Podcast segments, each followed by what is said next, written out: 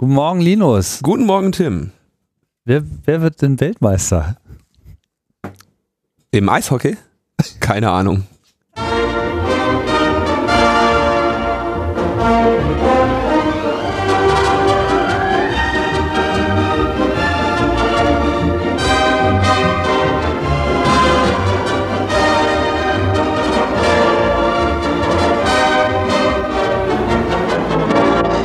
Logbuch Netzpolitik, euer Kompendium zu allen Fragen zu Fußball, äh, internationalen Sportverstrickungen, global-kulturellen Fragestellungen und war noch was anderes? Ach ja, Überwachung, genau. und Überwachung, ja, davon gibt es immer noch genug.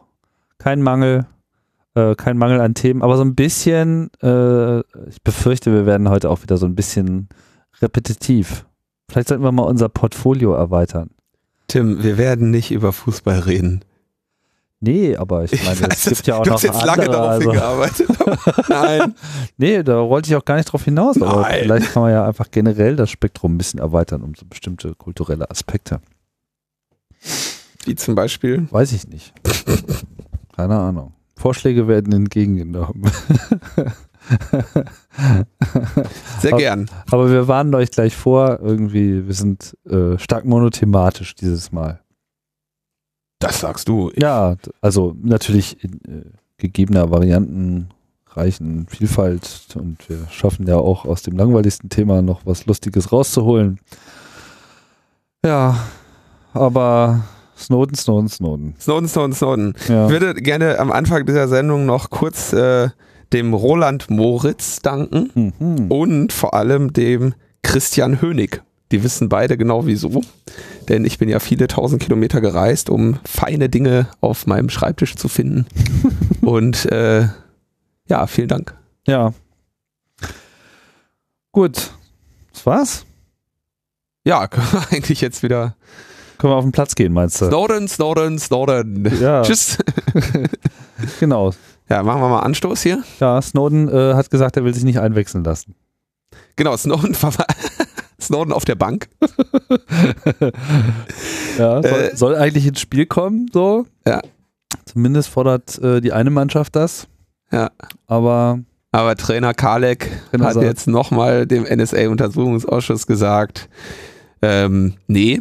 Also wir erinnern uns ja an die schöne Situation, das ist ja sowieso köstlich im NSA-Untersuchungsausschuss, der jetzt übrigens gerade auch tagt, just in dieser As we speak. as we speak. Mhm. Ähm, die Opposition will ja Snowden gerne in Deutschland haben zu einer umfassenden Zeugenaussage im NSA-Untersuchungsausschuss, am besten ausgestattet mit einem schönen Asyl, damit er auch direkt bei uns bleiben kann.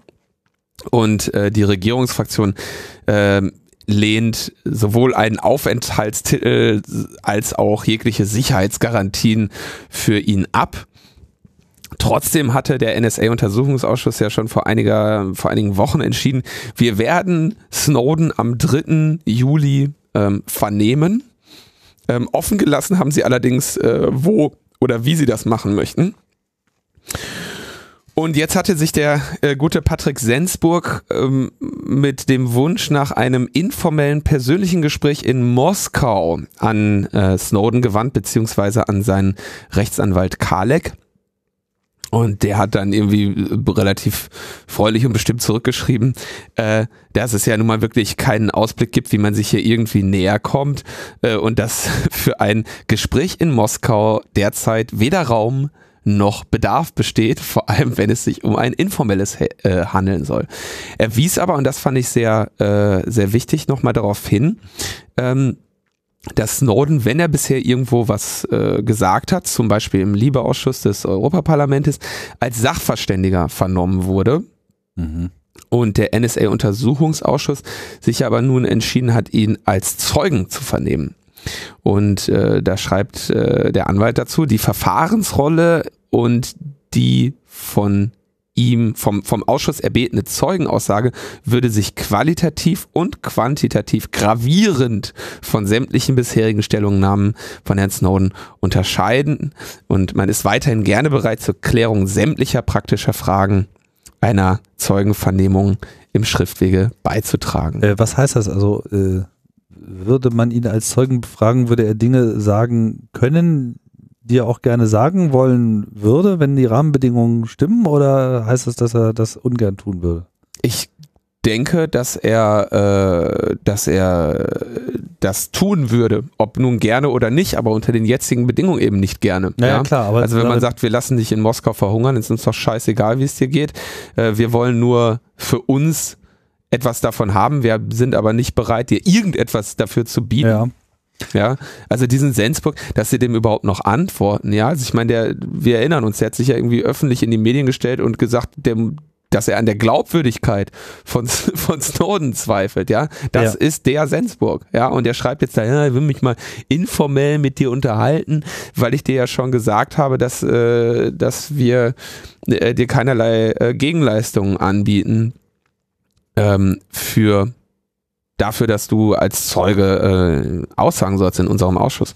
Also absolut also, unverständlich. Um nochmal die Namen gleich äh, klar zu machen, also du redest von Patrick äh, Sensburg, das ist jetzt der aktuelle Vorsitzende äh, des NSA-Untersuchungsausschusses, nachdem der erste ja schon äh, gleich Verantwortung äh, begangen hat nach kurzer Zeit. Genau. Und vielleicht auch nochmal ein Wort zu der zweiten Personalie, die du so äh, angesprochen hast, der Kalek. Der heißt, äh, ich, Wolfgang, Wolfgang Karlek, ja. genau, ist Rechtsanwalt, vertritt Snowden mhm. und ist äh, im Übrigen auch ähm, ein Rechtsanwalt so aus der Riege des republikanischen Anwältinnen und Anwältevereins, der sicherlich manchen viel sagt, weil das an sich ein sehr renommierter äh, mhm. Verein ist, die sich ähm, auch immer einen Namen gemacht haben, indem sie so auf Demos äh, mitgegangen sind, hier so G8-Demos äh, etc. vor Ort, dann gleich Rechtshilfe äh, gewährt haben etc. Also nicht nur so jetzt irgendwelche Schnarchnasen, sondern so die äh, Rechtsanwälte, die sich auch so aktiv und auch vor Ort ähm, für die Wahrung von äh, Rechten von Demonstrantinnen eingesetzt haben. Ich äh, hole ein bisschen aus, um gleich ein bisschen Werbung zu machen für einen alten Podcast von mir, weil ich habe mich nämlich mal mit einem Vertreter äh, vom RAV, RAV äh, unterhalten. Damals für die Gesellschafter, wenn das interessiert, für die Arbeit äh, des RAV nochmal ein bisschen äh, beleuchtet zu bekommen, der sei darauf verwiesen. Aber jetzt halte ich auch schon den Mund. Und der Kalek äh, gilt als insbesondere als Experte für, für Menschenrechte, hat sich früher, äh, als das noch eine größere Rolle spielte, äh, viel mit Wehr- und Kriegsdienstverweigerungsrechten auseinandergesetzt und hat benennt europäisches und internationales Strafrecht sowie Menschenrechte als seine äh, Tätigkeitsschwerpunkte. Also das ist, mein, wenn du halt Edward Snowden bist, dann gehst, kannst du halt nicht zum Anwalt an der nächsten Ecke gehen. Da brauchst du halt jemanden, der äh, eine gewisse Expertise in einem Bereich hat, in dem sehr selten äh, Verfahren stattfinden. Mhm. Ähm, und das ist also der Wolfgang Kalek, der, glaube ich, einen wirklich absolut tadellosen Leumund hat, wo auch immer man sich nach ihm erkundigt. Mhm. Hört nur sehr Gutes über ihn. Ja, also kein Snowden für den Untersuchungsausschuss, zumindest nicht unter diesen Bedingungen. Finde ich jetzt mal interessant, dass er da eben auch sich nicht länger hinhalten lassen, sondern dass sie sich auch mal dazu äh, bewegt, also dazu geäußert haben, was ihnen quasi bisher so vorgeworfen oder angeboten oder nicht angeboten wurde und gesagt haben, so, ja, pff, so nicht. Ja, dann, dann halt nicht. Ja, also man muss halt auch einfach mal benennen, woran es da gerade scheitert, ja, und äh, dieses, dieses Theater einfach mal nicht mehr weiter mitmachen. Das ist natürlich, oder ich hoffe natürlich, dass das ein äh, taktischer Zug ist, der den Druck eben auch auf die äh, Bundesregierung hier erhöht. Ähm, andererseits ähm, hat sich die Bundesregierung ja als ausgesprochen druckresistent äh, bisher gezeigt, was ja. diese Angelegenheit angeht. Auf jeden Fall.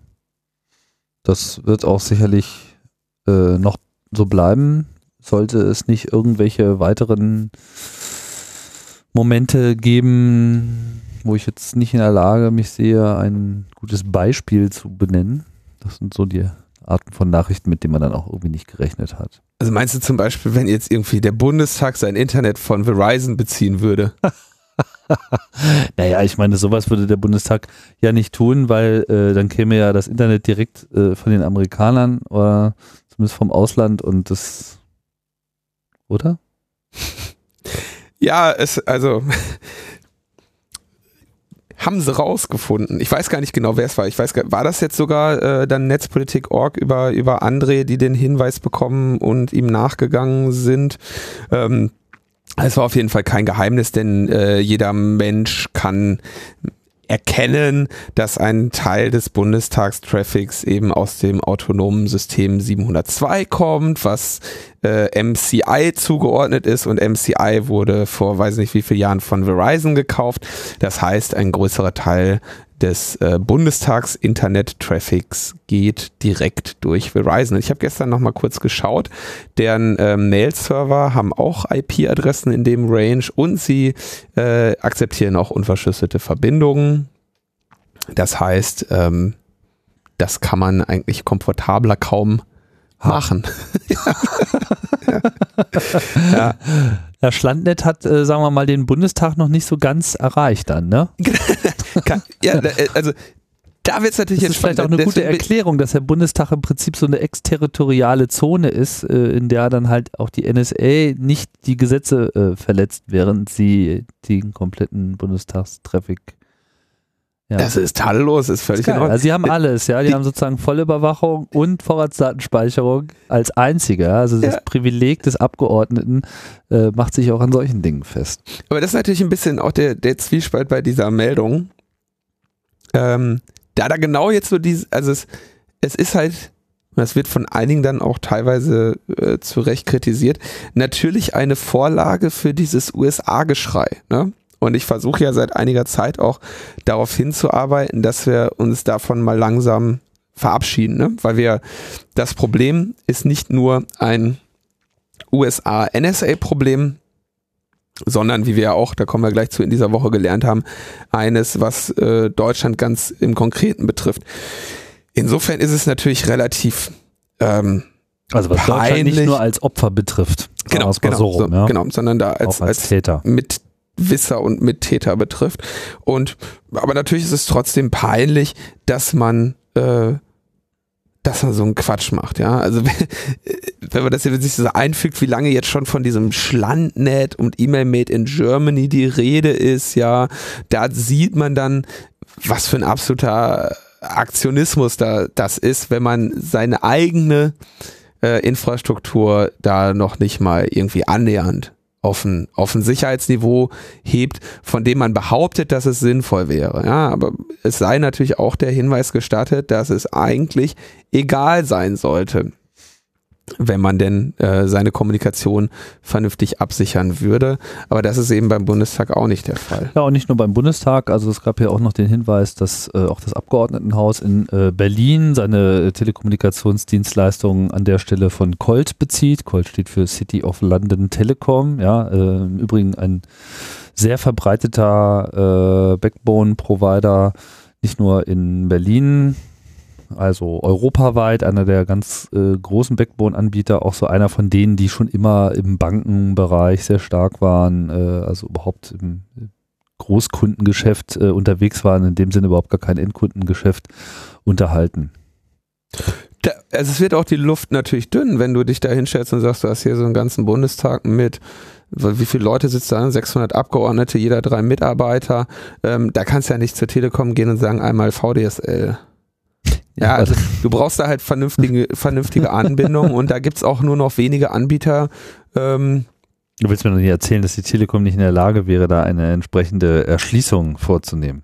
Telekom ist sicherlich zu viel in der Lage. Aber äh, das ist ja auch genau der, der Punkt, den wir bei dem Montag und Freitag. Ja, die werden Hypothese, Vorsicht, aber die, äh, der, der Hintergrund wird wahrscheinlich auch da der Preis sein.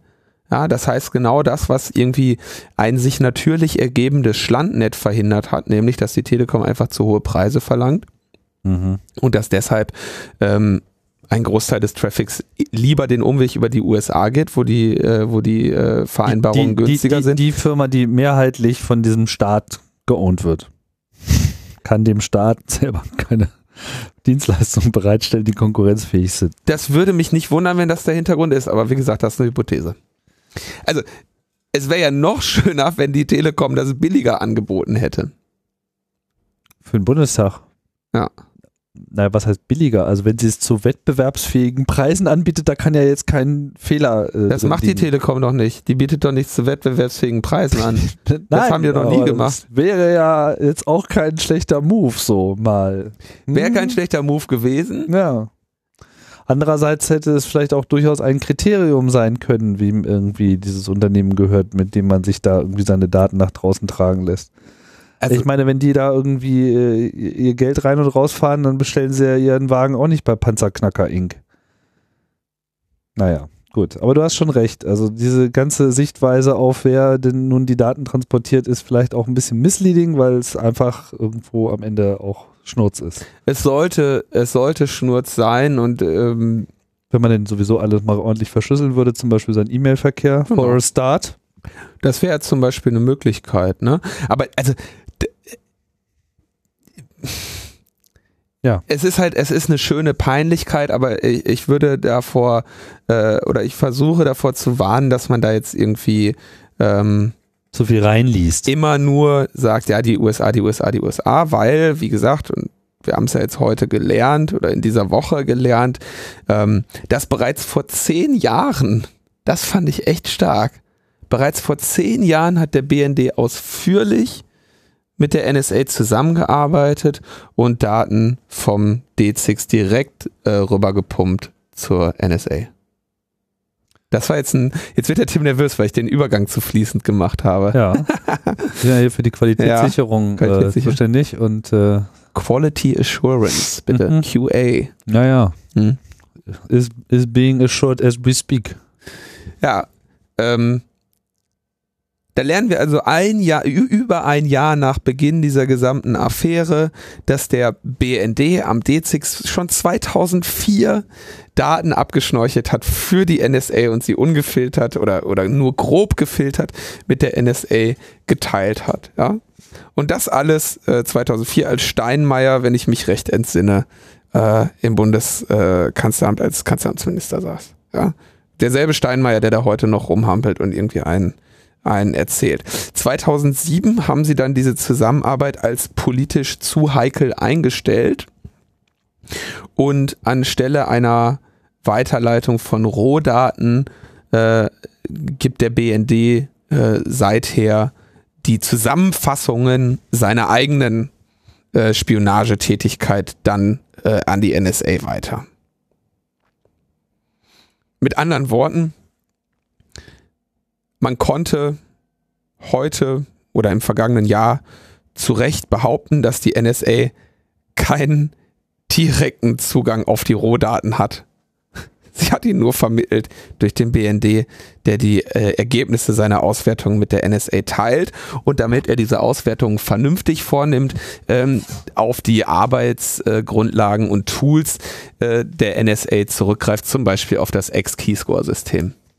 War denn Steinmeier jetzt die ganze Zeit über Kanzleramtsminister? Ist er, äh, der war doch nicht. Da müsstest du auf seine, ähm, auf seiner äh, Wikipedia-Seite äh, mal nachschauen, aber es fällt in diesen Zeitrahmen. Naja, also 2004 war er ja noch unter Schröder äh, unterwegs. 2005 kam ja dann die große äh, Koalition. Äh, Gott, wie schreiben die sich denn immer alle? Das ist ja. Also ich, ich äh, beziehe da oder ich greife da deshalb, äh, nenne ich da den Namen Frank-Walter Steinmeier wegen des nächsten Themas. Ich will jetzt nicht zu glatten Übergang wieder machen, weil du gerade an dem anderen Computer bist.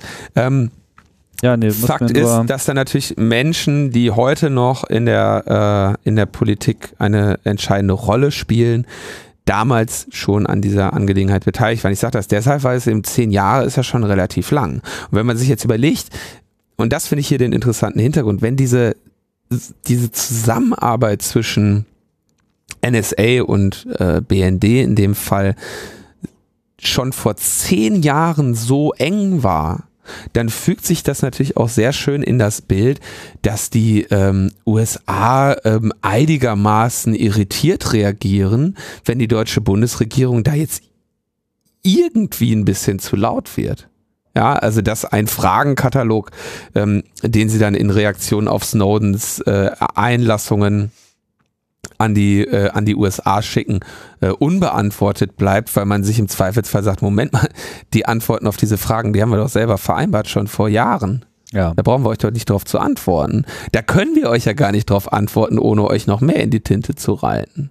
Ja, Nochmal historische Klärung. Also 2004 war er noch Kanzleramtsminister unter Schröder. Danach war er Außenminister unter Merkel. Ja. also das heißt, die Absetzung war dann wiederum nicht seine Nicht Sache. ja. Also oder die Feststellung, dass es politisch zu heikel war, kann ihm jetzt nicht unmittelbar zugeschrieben werden. Nein, viel schlimmer, die, die, die, die Anweisung dieser Angelegenheit. Nicht dass, nicht, dass man dann irgendwann nach drei Jahren feststellt, ne, ist vielleicht politisch ein bisschen heikel, wenn wir hier Daten mit der NSA äh, vom größten Internet-Austauschpunkt in Europa teilen. Aber die Anweisung, quasi, dass, dieses, dass diese Maßnahme in Kraft getreten ist, dass sie vorbereitet wurde, das fällt genau in seine Amtszeit.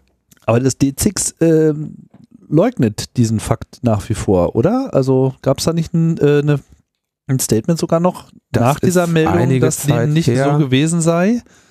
Ich weiß nicht, ob sie danach nochmal dazu Stellung Ich, genommen haben. ähm, Ich weiß, dass sie schon vor, äh, vor Monaten, als es um Da haben sie das ging. immer, da haben sie das immer abgestritten und Ja. jetzt äh, auch nach dieser Meldung meine ich mich gerade zu erinnern, dass es auch noch mal eine Bekräftigung dessen gegeben habe, ohne jetzt gerade einen Link produzieren zu können.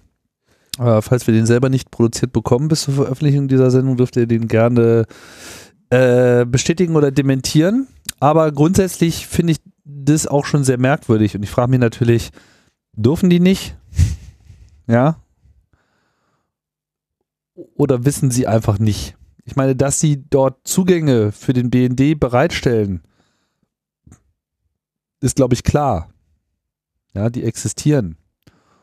Was darüber geschieht, liegt vielleicht nicht in ihrem Ermessen. Ich weiß es nicht. In wessen Ermessen? Du meinst Das, jetzt D, äh, das D6 selber. Ja, also der Geschäftsführer äh, wird hier in der Süddeutschen zitiert mit Wir schließen aus, dass irgendein ausländischer oder inländischer Geheimdienst zwischen 2004 und 2007 einen Zugang zu dem von uns betriebenen Internetknoten und zugehörigen Glasfasernetzen hatte. Ja, was genau gar nichts aussagt, weil äh, der BND unter diese Definition nicht äh, fällt und in dem Moment, wo der BND die Daten erhält und selber diesen Zugang äh, schafft zu anderen Diensten, ist eben einfach nicht mehr in die in den Aussagebereich. Also des D6 D6 sagt fällt, ne? im Prinzip, gut, wir waren damals natürlich auch noch um einiges kleiner. Ähm, ne? Klar, vor Mhm. zehn Jahren war das, äh, war das Internet noch kleiner und äh, die ganze und natürlich auch der D6 noch nicht äh, in dieser zentralen Rolle, in der er jetzt steht. Da waren sie auch noch nicht der größte Knoten. Genau. Und sie sagen, äh, letztendlich der geheime Zugriff müsste dann woanders stattgefunden haben, jedenfalls nicht bei uns. Ja, Ähm, also woanders. ja, aber das, Ein paar Äh, Meter weiter. genau, ein paar Meter weiter am anderen Ende der, der Mauer, in der das Glas ver, ver, äh, äh, verschwand. Tja, gibt es da noch mehr zu, zu sagen? Ja, ich, also es gibt da wahrscheinlich nicht viel, viel mehr zu, zu sagen. Das muss man erstmal sacken lassen. Also ich, äh, ich, was, ich denke, der, der, der News Value bei dieser Sache ist eben dieser, diese magische Zahl auch seit zehn Jahren. Hm. Ja, nicht erst seit ein paar oder so, äh, nicht irgendwie zaghaft mal Daten getauscht, sondern zehn Jahre lang und absolut verheimlicht. Ne? Keine Sau wusste davon. Parlamentarisches Kontrollgremium, warum sollte man denen sowas erzählen? Vor Haben sie ja nicht iPhone. nachgefragt. Vor dem iPhone. Vor dem, I- ich weiß es. Ja, Ich versuche mich gerade mal so ein bisschen in die Lage zu versetzen, was denn damals eigentlich gelaufen ist. Ich meine 2001, wann ging der Irakkrieg los? War das schon 2002 oder war das noch 2001? Nee, das muss 2002 Nein, nein, gewesen das- sein. War das schon 2002? Oder, ach so, jetzt verwechsel ich Irak mit Afghanistan. Ja, sorry. ja, sie sind natürlich sofort in Afghanistan äh, reingegangen und der Krieg ging dann wiederum 2003 los. Stimmt. Also 2001 eins, zwei, da haben sie gleich auf Afghanistan draufgehalten und dann äh, hat sich halt schnell dieser politische Druck da aufgebaut in den Wegen USA. der Massenvernichtungswaffen im Iran. Ja, genau und überhaupt und der steckt ja irgendwie auch dahinter und es hat ja irgendwie kein Amerikaner geblickt, mhm. was da wirklich abgeht und dann sind sie durchmarschiert. So, und das war natürlich auch eine krasse Auseinandersetzung, muss man auch nochmal klarstellen. Ich denke, dass wir in zunehmendem Maße auch Hörer haben, die das jetzt nicht so live mitbekommen haben damals diese Konfrontation zwischen Schröders Regierung, Schröder im Besonderen und seiner Regierung auf der einen Seite und Joschka Fischer, ja, und den USA, die war ja, äh, wie sagt man so schön, unprecedented, also das, das war beispiellos. Also noch nie hat sich eine bundesdeutsche Regierung so aktiv gegen die, den, gegen den politischen Willen der USA gestellt, zumindest in der Öffentlichkeit, ja. Mhm. Und äh, jedem war klar, dass, dass sie damit die USA extrem erzürnen. Ja, wer da jetzt richtig lag und so, vollkommen egal, im politischen Geschäft zählen da ganz andere äh, Dinge. Und wir wissen ja, wie groß die, und wir wissen es jetzt noch sehr viel mehr, wie groß und stark die Verflechtung dieser Staaten ist. Ja, man könnte jetzt von Freundschaft sprechen. Man kann auch einfach von gemeinsamen wirtschaftlichen Interessen und gemeinsamen politischen Interessen natürlich auch sprechen. Und Politik ist immer so ein Tit for Tat. So, ja, gibst mir das, gebe ich dir das. Gibst mir das nicht, nehme ich dir irgendwas anderes weg. Da wird permanent Druck auf allen Ebenen äh, ausgeübt, da wird äh, wirtschaftlich irgendwie Druck gemacht, äh, um irgendwie politisch irgendwas zu bestrafen, da wird äh, äh, politisch irgendwas ähm, irgendwo äh, Druck gemacht, um wirtschaftlich etwas zu strafen und so weiter. Und ich kann mir einfach sehr gut vorstellen, dass nach diesem Desaster 2003, also Desaster im Sinne von, dass hier quasi viel gegenseitiges äh, Vertrauen. Also so gerechtfertigt das jetzt gewesen sein mag oder nicht. Ja, aber es war einfach klar, dass sie sehr viel, sehr viel politisches Feuerholz äh, dort eingesetzt haben. Ja, es brannte lichterloh und da war dann irgendwie so ein Joschka Fischer, der sich da hingestellt hat auf der Münchner Sicherheitskonferenz und gesagt hat so, Leute, I'm not convinced. Warum, warum wollt ihr irgendwie den Irak angreifen? Ich, ich, ich verstehe es einfach nicht. Ja? einer der schönsten Szenen, die ich mich so aus mhm. internationaler mhm. Politik entwickeln kann. Das war einfach ein krasses Statement. Und ähm, ich glaube, dass sie danach auch sehr viel Druck hatten, quasi jetzt so wieder Liebkind zu spielen. Ja, und dass, dass deshalb dann, haben sie gesagt, okay, dann dass sie einfach, ja, das ist jetzt von mir eine sehr, äh, sehr locker dahergebetete äh, These, aber das war, sagen wir mal, die Großwetterlage 2004. Dieses, wir müssen was gegen den Terror tun, Deutschland hat nichts getan. Ja, sie haben noch nicht mal Saddam gestürzt. Was ja so total wichtig, weil das war, ja, kein, den, ja. war ja nicht mal, nicht mal die kleinste alles, Nummer ne? in dem ganzen. Genau, so und und und und und äh, wahrscheinlich durften sie irgendwie nicht mehr mit am gleichen Tisch essen und um überhaupt einfach mal wieder reingelassen zu werden im Essensraum und zugucken zu dürfen, äh, dürften sie alle möglichen Forderungen auf den Tisch geknallt bekommen und äh, mit dieser Terrorkeule, die 2004 immer noch voll gezogen hat, denke ich mal, war einfach alles möglich. Dazu mag auch noch dazukommen, ich versuche das jetzt ein bisschen schön zu reden, für die äh, Bundesregierung, ja. Nicht, dass das vertretbare Positionen wären, aber wenn man mal sich äh, reinsetzt, wie groß ist das Verständnis für Internet und die Auswirkungen dessen heute? Ja, aus unserer Sicht beklagenswert schlecht. Andererseits im Vergleich zu vor zehn Jahren Tag und Nacht. Ich glaube, da, damals war dem einfach, entweder war ihnen das nicht klar oder nicht wichtig. Ja, das äh, lief da so unter Telefonüberwachung. Äh, ja, hier Datenströme da habt ihr, mach mal. Wenn es das nur ist, dass wir wieder mitspielen dürfen, egal. Und dann drei Jahre später so, hm, hm vielleicht wir haben nicht auch so Internet. Ja, so irgendjemand hat von unseren Beratern hat gesagt, das wäre eigentlich nicht so eine geile Idee und stell dir mal vor, da kommt jemand drauf. So ähnlich, ja, denke ich mal, könnte das gelaufen sein. Das kann, das ist eine plausible Theorie. Hm. Mehr kann ich auch nicht bieten. Naja, aber heutzutage äh, werden ja Grundreden gehalten. Heutzutage werden Grundsatzreden gehalten. Grund, äh, Grundsatzreden, das würde ich auch sagen.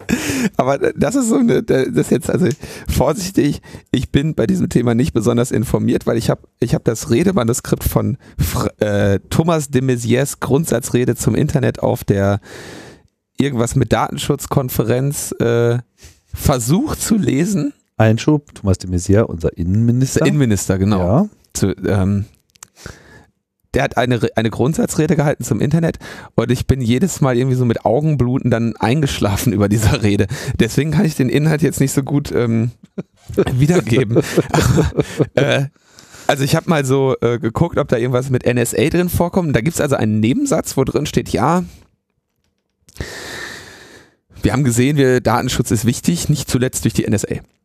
Also so ungefähr, das war jetzt so Grundsatzrede Internet, ne? 20 Seiten Redemanuskript in äh, und äh, das ist also NSA kommt auch drin vor mhm. und er setzt sich irgendwie damit auseinander, ja, der Staat müsste natürlich seine Freiheits- und Ausgleichsfunktion wahrnehmen, um sicherzustellen, dass die Nutzung des Netzes und der Zugriff auf das Internet möglichst unbegrenzt bleiben. Aber so möglichst unbegrenzt das ist immer so ein Wischiwaschi. Ja. Das Internet ist ein Raum zur freien Persönlichkeitsentfaltung, genießt damit besonderen Schutz.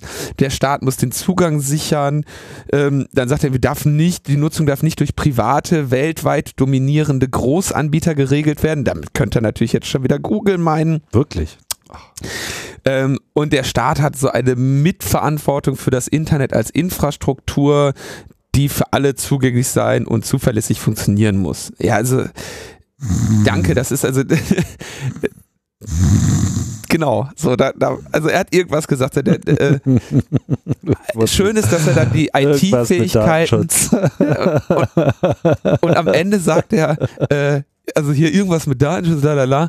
Und ansonsten wollen wir natürlich die IT-Fähigkeiten unserer Geheimdienste äh, ausbauen und äh, die IT-Fähigkeiten äh, des Bundesamts für Sicherheit in der Informationstechnologie, ähm, damit wir viel mehr Hilfe gegen Cyberspionage äh, bieten können. Also das ist halt so dieser, da steht halt nichts drin. Da steht nichts drin und ist natürlich auch eine, wieder eine sehr enttäuschende Angelegenheit. Das Schöne war, er hatte so einen, so einen tollen äh, Schlusssatz. Ähm, der digitale Wandel ist weder Gott gegeben noch Teufelswerk. Er ist von Menschen gemacht und darin liegt unsere Chance. Wir können ihn selber gestalten oder sowas. Also, ich meine, Wow. Das ist äh, toll, toll. Also super Rede, aber äh, und jetzt? ja, ich äh, könnte mir vorstellen, wenn wir äh, Thomas de Maizière vor dem Spiel Deutschland-USA, was ja heute äh, stattfindet, nochmal in die Kabine von Klinsmann äh, reinschicken. Der hält die Rede dann einfach nochmal vor den Spielern. Dann ist das eine sichere Kiste. Irgendwie. Die kommen ja schon komplett eingeschläfert auf den Platz. Ich glaube nicht, dass es, also das ist keine Ahnung. Also es ist, es ist eben. Sind halt so Reden. Es sind halt so Reden, aber genau das finde ich auch so fürchterlich. Also diese, dass der sich hinsetzt und da irgendwie so eine, ja, so eine Rede. Das braucht doch keiner. Da ist ja auch nichts drin. Die arme Luft. Ja, da, so, das ist so unverschämt. Die dafür geatmet wurde. Ja, die, dass die Luft nicht wert, die dafür geatmet wurde. Geschweige denn das Papier, auf dem sie ausgedruckt ja, wurde. Ja, gut, ich meine, das frage ich mich bei vielen Reden so. Das ist äh, ja. meistens nur heiße Luft. Naja, gut, sie müssen sich halt irgendwie positionieren und irgendwie da sich immer durch äh, meandern, was sie denn jetzt irgendwie für wichtig erachten und bloß keinem auf die Füße treten. Ja, und, und bloß nichts sagen, worauf man sie nachher festnageln genau. könnte. Das ist ihm super gelungen. Also da, da kann er, in der Rede kann er nachher behaupten, alles und nichts mit angekündigt zu ja, haben. Ja, aber so ist halt keiner sagen, du hast aber damals gesagt. Das ist das Einzige, wir haben du hast damals gesagt, der digitale Wandel wäre nicht vom Teufel und jetzt haben wir herausgefunden, ist er nämlich doch. so, das wäre das Einzige einzige, der einzige Strick, den man ihm daraus noch drehen könnte. Ja. Quatsch. Nee, aber da ist er auch ganz vorsichtig. Es ist weder A noch B. Es ist irgendwie, irgendwie A, B, aber so genau kann man das jetzt auch wieder genau. nicht sagen. Ja, also ganz fürchterlich. Ja. Hm, hm. Tja. Und das US-Repräsentantenhaus hingegen hat versucht, etwas Konkretes zu tun. Ähm, denn sie hat mit großer Mehrheit dafür gestimmt, äh, die Nutzung von äh, technischen Hintertüren durch die NSA einzuschränken. Und zwar wollen sie der NSA im Prinzip das Budget wegnehmen, auf dem Schwarzmarkt für äh, das Wissen über IT-Sicherheitslücken shoppen zu gehen. Also Zero-Day-Exploits, wie man so schön sagt, zu kaufen. Genau. Mhm. Also das für, wir haben da ja schon in mehreren Folgen drüber gesprochen, die äh, Idee, wenn ich als äh, Sicherheitsforscher eine äh, Sicherheitslücke finde, ist, dass ich entweder an den Hersteller der Software oder an die Open Source Community, die diese Software maintaint, eine vertrauliche Meldung machen kann und sage, passt mal auf, ihr habt da folgendes Problem in dieser Software mithilfe oder unter Ausnutzung dieses Problems kann ich äh, äh, jemand anderem Schaden zufügen oder Informationen an Informationen gelangen. Ähm, und üblicherweise macht man das dann so, dass man irgendwie den, den, den betroffenen äh, Softwarebude äh, oder äh, der Gruppe, die diese Software maintaint, Bescheid sagt und dann eine, eine Zeit in, in, ins Land ziehen lässt, die also es dem, der Bevölkerung ermöglicht und den Nutzern ermöglicht, das Update äh, zu bekommen, um sich vor dieser Sicherheitslücke zu schützen und dann, sagen wir mal, auf irgendeiner Konferenz, zum Beispiel äh, CCC-Kongress oder irgendeine andere IT-Sicherheitskonferenz, dann äh, damit angeben zu können, dass man diese Lücke gefunden hat und wie sie genau äh, äh, funktioniert hat. Ja, dass man dann auch noch so die, die Würdigung äh, der, der Community äh, für seine Arbeit an der Stelle bekommt. Das ist immer der lautere Umgang mit dieser äh, Sache. Das Problem ist, dass natürlich damit sich nur sehr, sehr äh, mittelbar Geld verdienen lässt, nämlich dann höchstens dadurch, dass man irgendwelche Aufträge bekommt für Security Reviews. Ähm, eine Möglichkeit, diese Sicherheitslücke sehr viel lukrativer äh, in unmittelbar in Geld zu verwandeln, ist natürlich, sie an einen Unterhändler oder direkt an einen Geheimdienst zu verkaufen oder an Kriminelle die ein äh, Geschäftsmodell oder sonstiges äh, politisches Interesse an, mit dieser Sicherheitslücke verfolgen können. Und äh, einer der entscheidenden äh, Akteure auf diesem Schwarzmarkt äh, oder sind natürlich die internationalen Geheimdienste, die Interesse haben, solche äh, Sicherheitslücken zu kaufen. Und ähm, das heißt, der Schwarzmarkt für, äh, sag ich mal, unmoralische IT-Sicherheitsforschung wird zu einem großen Teil äh, durch das Budget der Geheimdienste unterhalten. Nicht nur der NSA, aber eben äh, im, im, besonderen Rahmen von, auch. Von welchen ähm, Geheimdiensten meint man denn noch zu wissen, dass sie in diesem Bereich unterwegs sind oder meint man zu wissen, dass alle da mittlerweile unterwegs sind? Da habe ich, äh, also da habe ich keinen genauen Überblick, welcher Geheimdienst da offiziell ähm, Budgets für hat und welcher nicht. Die Budgets der Geheimdienste sind ja ohnehin ähm, opak. Sehr äh, grob nur äh, zugänglich und da steht ja jetzt nicht nachher im Rechenschaftsbericht irgendwie äh, Zero Days äh, für 5 Millionen gechoppt. So, also ja. deswegen weiß ich nicht. Ähm, bei der NSA durch diesen Entschluss jetzt des US-Repräsentantenhauses, oder das war natürlich auch offenkundig, dass die NSA ihr Wissen nicht äh, ausschließlich ähm, selber äh, generiert. Ne? Die Haushaltsverhandlungen im Bundestag waren ja auch gerade oder finden gerade statt. Und die Beratungen äh, wurden aber, also die Beratungen zum Geheimdienstetat, die wurden schon im Vorfeld äh, abgesprochen. Da gibt es einen interessanten Rat. Wie heißt er nochmal gleich? Vertrauensrat oder Verantwortungsrat? Ältestenrat? Keine Ahnung. Nee, nicht der Ältestenrat. Ich komme gerade nicht drauf. Die, wo das dann sozusagen schon mal so besprochen wird. So. Und wenn das durch ist, dann darf über den Rest debattiert werden. Der V-Männerrat. Mir fällt, äh, um das noch kurz hier in den USA ja. zu, ähm, zu Ende zu bringen. Also im USA gibt es den Congress und in dem gibt es zwei Kammern. Einmal das äh, House of Representatives und einmal den Senate. Und dieser Beschluss, den ich jetzt gerade äh, äh, angesprochen habe, der sich gegen die, äh, gegen die Möglichkeit der NSA wendet, Sicherheitslücken zu kaufen. Ähm, es hat also das House of Representatives passiert, müsste jetzt noch durch den Senate. Wobei unklar ist, was der äh, Senate dazu sagen wird. Und dann, weil es ein, reine, ein, ein normales Gesetz ist, müsste das dann auch noch über den äh, Schreibtisch von Barack Obama. Ja, das heißt also, da sind noch zwei Hürden. Ähm, und mit Barack Obama sicherlich eine äh, größere Hürde, ähm, damit das auch tatsächlich gesetzt wird. Und man kann dann natürlich noch länger darüber philosophieren, ähm, in welcher Form äh, dieses Gesetz dann auch tatsächlich äh, umgesetzt würde, ja, oder ob nicht die schwarzen Kassen der NSA ausreichend äh, groß sind, um das einfach aus einem anderen Topf zu bezahlen. Ja. Also kommt jetzt auch darauf an, wie dann dieses Gesetz in seiner finalen Form äh, formuliert ist. Aber weil wir ja immer sagen, es tut sich nichts, ne, da hat sich jetzt irgendwie mal gerade ein bisschen was getan. Da hat jemand in den USA einen zaghaften Versuch unternommen und konnte eine Mehrheit für etwas gewinnen, was eventuell irgendwas ändern könnte. Ja, es gibt schon so eine gewisse äh, Beunruhigung. Und ich meine, äh, die USA steht ja nun auch einfach ganz anders in der internationalen Debatte da als zum Beispiel äh, Deutschland. Ja.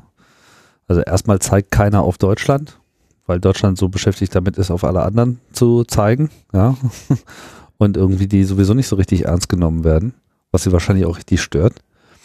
Ja, bei den USA ist irgendwie klar, dass sie jetzt irgendwie die Bad Guys sind. So, also zumindest in der, in der öffentlichen Wahrnehmung. Das ist ja nun wirklich nicht zu leugnen. Und das stört die natürlich. Also stört nicht alle, aber es stört auf jeden Fall manche weil sie einfach auch so ein Selbstbild haben. Also ich denke jetzt nicht, dass jeder Abgeordnete irgendwie äh, in den USA äh, im Repräsentantenhaus total cool damit ist, dass irgendwie äh, die USA einen schlechten Ruf haben, weil sie sich ja nun selber auch ganz anders sehen und äh, vielleicht teilweise auch zu Recht.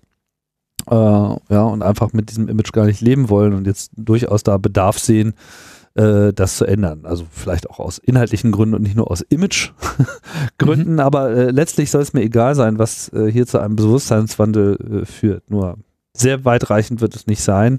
Und wie du schon sagtest, hier gibt es noch zwei, drei äh, Veto-Optionen durch andere Kammern und den, äh, also durch die andere Kammer und eben durch den Präsi, da ist noch überhaupt nichts durch. Da ist überhaupt nichts durch. Und wir erinnern uns an, äh, ich meine, Obama hat ja schon vor ein paar, oder war das Obama, der es gesagt hat? Wir haben das auf jeden Fall in Logbuch Netzpolitik auch behandelt, wo sie sagten, äh, Sicherheit, Wissen über Sicherheitslücken gehen wir sofort weiter. Die NSA äh, verhindert doch nicht irgendwie, dass die, dass die äh, Computer der Bürger si äh, unsicher, äh, sicherer werden. Es sei denn, die Sicherheitslücken eignen sich zur Bekämpfung von Terrorismus. Das war ja damals, und da, natürlich eignet sich jede Sicherheitslücke theoretisch auch in irgendeiner Form an den Haaren herbeiziehbar zur Bekämpfung des Terrorismus. Kann man bei jeder einzelnen Sicherheitslücke ähm, relativ schön an den Haaren irgendwie herbeiziehen. Geht immer. Terror geht immer. Terror geht immer. so, und dann äh, sollte aber der CCC mal äh, ordentlich ran und mal äh, einen Brückenschlag äh, mit durchführen. Ja, die finale Versöhnung, die äh, endlich also mal auch die ganze internationale Debatte, all das, was durch vormalige Regierungen und sonstige Ereignisse zerschlagen worden ist, all dieses Porzellan sollte geklebt werden, indem ein Cyberdialog äh, in Wallung gesetzt wird. Wann soll dieser Cyberdialog stattfinden oder fand der schon statt? Der findet, glaube ich, jetzt im Moment, der hat Anfang dieser Woche stattgefunden und soll dann jetzt morgen oder so in, äh, also soll dann auch die Vertreter von äh, zivilgesellschaftlichen und wirtschaftlichen Interessengruppen dann sich da äußern können.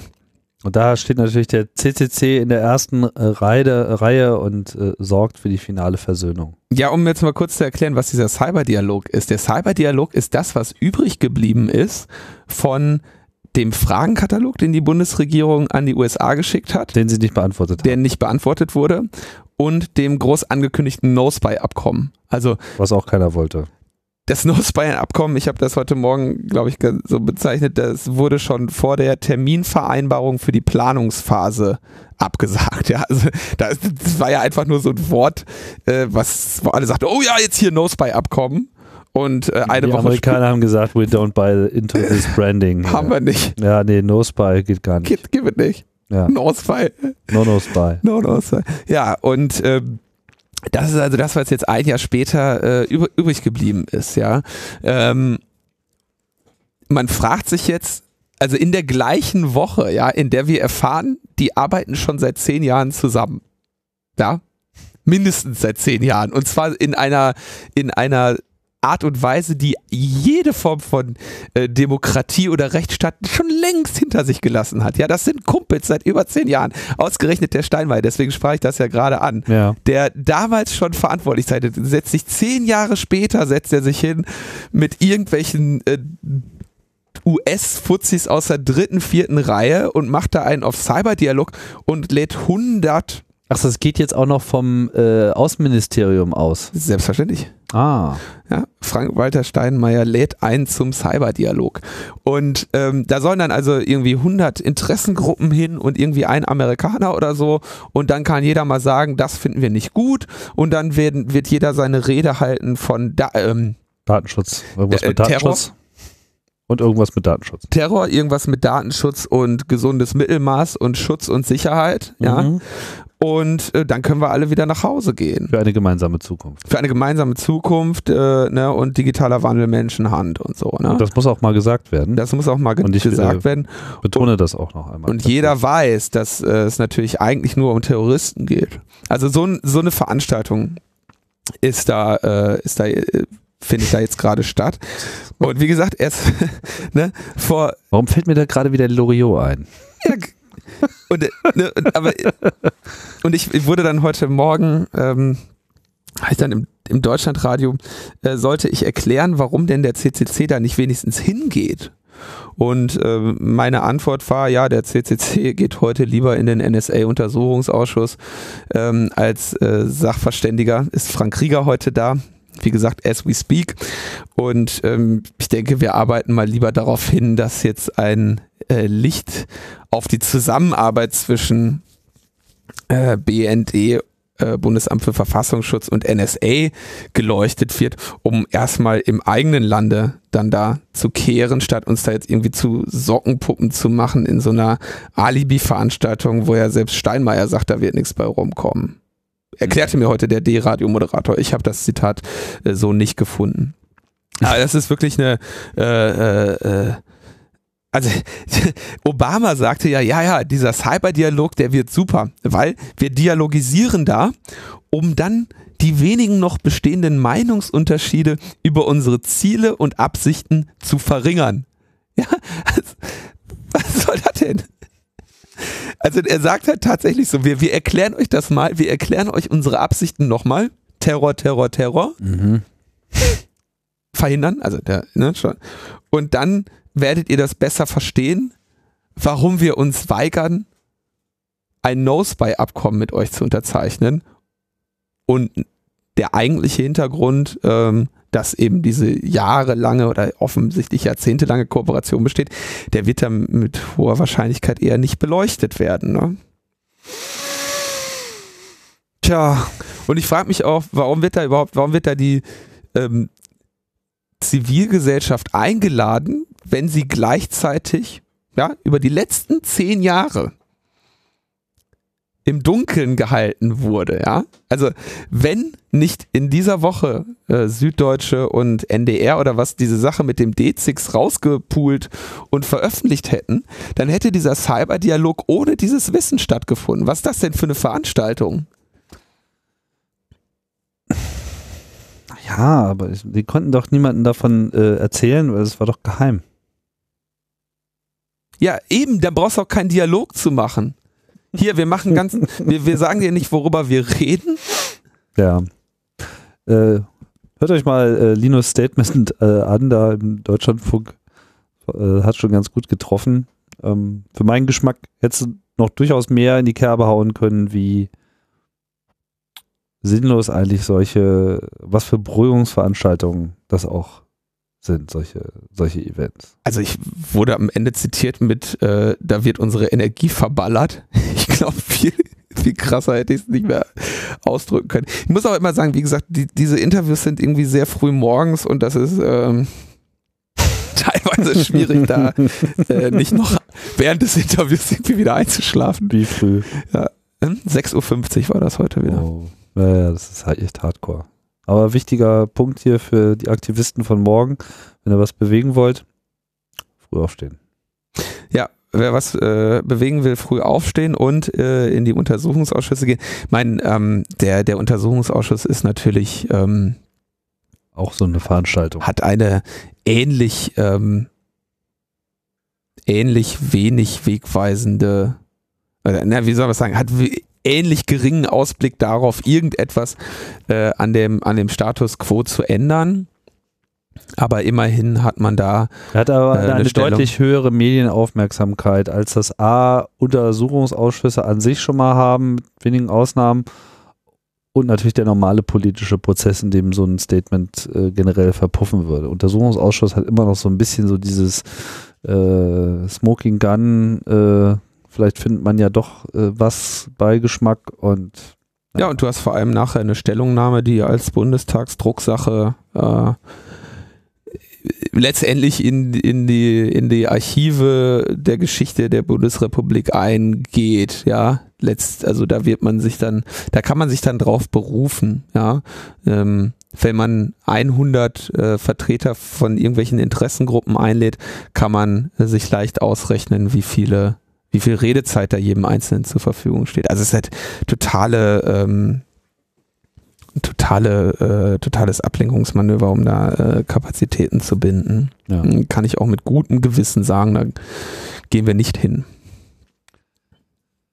Gut, Linus, dann sind wir, glaube ich, hier am Ende äh, angekommen.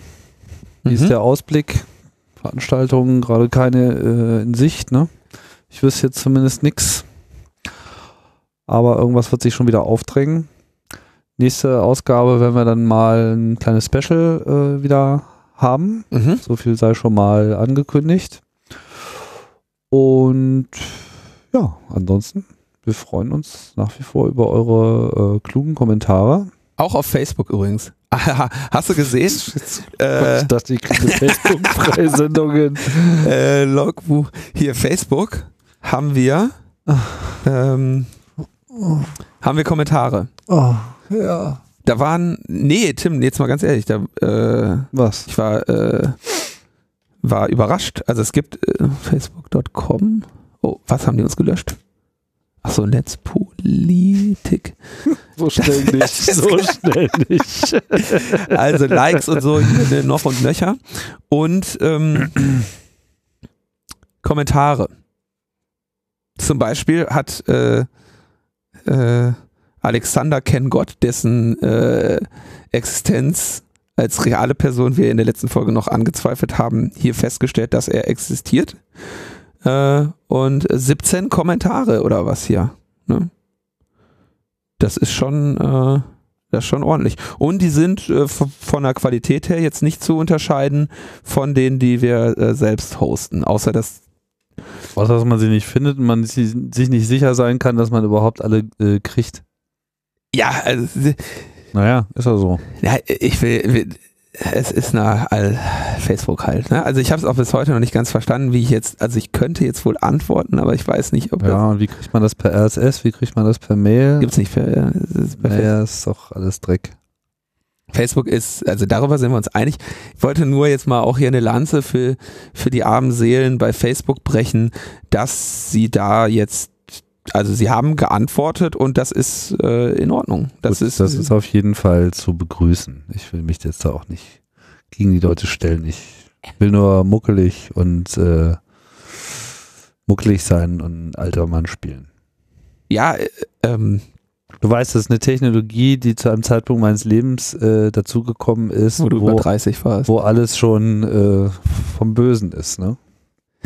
Facebook ist ohne Zweifel böse und deswegen will ich ja genau in, den, in der Böse, im Kern des Bösen unsere Saat, unsere Saat unterbringen, weißt du? Uh. Ich möchte, dass Facebook, die, die, wir sprengen das System von innen. Genau, wir unterwandern es. Der lange Marsch durch die, äh, durch, durch die Monopole. Durch die digitalen Institutionen, ja. ja. Oh Mann. Na gut, viel Spaß äh, dabei. Äh, wir bleiben skeptisch und ihr bleibt das auch. Und äh, insofern sagen wir Tschüss. Ciao, ciao. Tschüss. Meine Damen und Herren, was kann als Grundsatz parlamentarischer Arbeit betrachtet werden? Politik im Sinne sozialer Verantwortung bedeutet, und davon sollte man ausgehen, das ist doch, ohne darum herumzureden, in Anbetracht der Situation, in der wir uns befinden. Ich kann den Standpunkt meiner politischen Überzeugung in wenige Worte zusammenfassen. Erstens, das Selbstverständnis unter der Voraussetzung. Zweitens, und das ist es, was wir unseren Wählern schuldig sind, Drittens die konzentrierte Beinhaltung als Kernstück eines zukunftsweisenden Parteiprogramms. Wer hat denn, und das sollte man vor diesem Hohen Hause einmal unmissverständlich aussprechen, auch die wirtschaftliche Entwicklung hatte sich in jeder Weise, das kann von niemandem bestritten werden, ohne zu verkennen, dass in Brüssel, in London die Ansicht herrscht, die SPD-FDP-Koalition habe da und, meine Damen und Herren, warum auch nicht? Und wo haben wir denn letzten Endes ohne die Lage unnötig zuzuspitzen. Da, meine Genossen und meine Damen und Herren, liegt doch das Hauptproblem. Bitte denken Sie doch einmal an die Bildungspolitik. Wer war es denn, der seit 15 Jahren, und wir wollen einmal davon absehen, dass niemand behaupten kann, als hätte sich damals, so geht es doch nun wirklich nicht. Ich habe immer wieder darauf hingewiesen, dass die Fragen des Umweltschutzes, und ich bleibe dabei, wo kämen wir sonst hin, wo bliebe unsere Glaubwürdigkeit, eins jedoch fest. Und darüber gibt es keinen Zweifel. Wer das vergisst, hat den Auftrag des Wählers nicht verstanden. Die Lohn- und Preispolitik geht von der Voraussetzung aus, dass die mittelfristige Finanzplanung und im Bereich der Steuerreform ist das schon immer von ausschlaggebender Bedeutung gewesen. Meine, meine, meine Damen und Herren, soziale Gerechtigkeit als erste Verpflichtung. Wir wollen nicht vergessen, draußen im Lande, hier und heute stellen sich die Fragen und damit möchte ich schließen. Letzten Endes, wer wollte das bestreiten? Ich danke Ihnen.